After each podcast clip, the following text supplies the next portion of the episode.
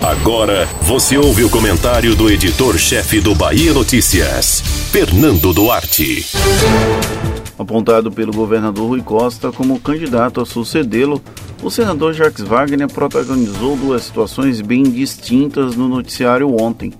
Nacionalmente, repercutiu a informação publicada pelo colunista Lauro Jardim de que ele teria sido o único petista a não assinar o pedido de abertura de uma CPI da Covid-19 no Senado. Localmente, a assessoria do ex-governador optou por divulgar uma emenda para que o auxílio emergencial voltasse ao valor de 600 reais.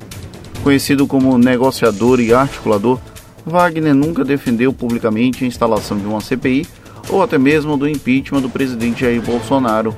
Na avaliação dele, qualquer mobilização política que não seja relacionada à pandemia deve ficar em segundo plano até que seja o momento ideal para tratá-la.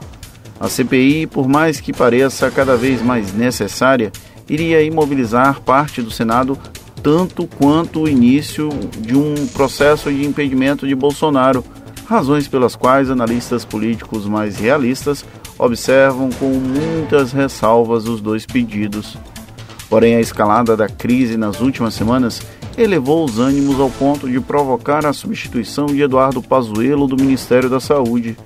Somada à morte do senador Major Olímpio, a mobilização em prol da CPI cresceu. Por isso, a pressão para que uma figura relevante da oposição ao presidente Jair Bolsonaro assine como avalista de um pedido de investigação contra a inoperância do governo no enfrentamento à pandemia. Nesse cenário, ao optar por não ser signatário, Wagner manteve um distanciamento pouco apropriado para quem precisa, pela condição de oposicionista, ser mais ativo na crítica.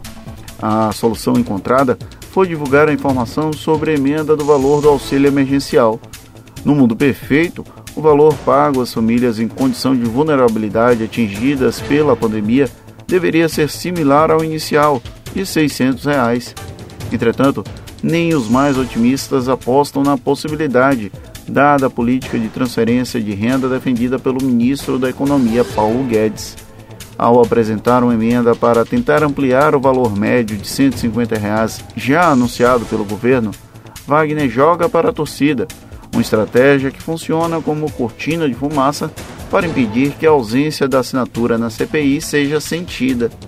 Não deveria ser necessário, mas é parte do mise-en-scène do processo. De um jeito ou de outro, o ex-governador se mantém em evidência, algo fundamental em um momento em que falar de eleição é quase que um sacrilégio. Contudo, é sempre bom traduzir como funcionam os bastidores da construção de imagem ainda mais em meio a uma pandemia. Você ouviu o comentário do editor-chefe do Bahia Notícias, Fernando Duarte.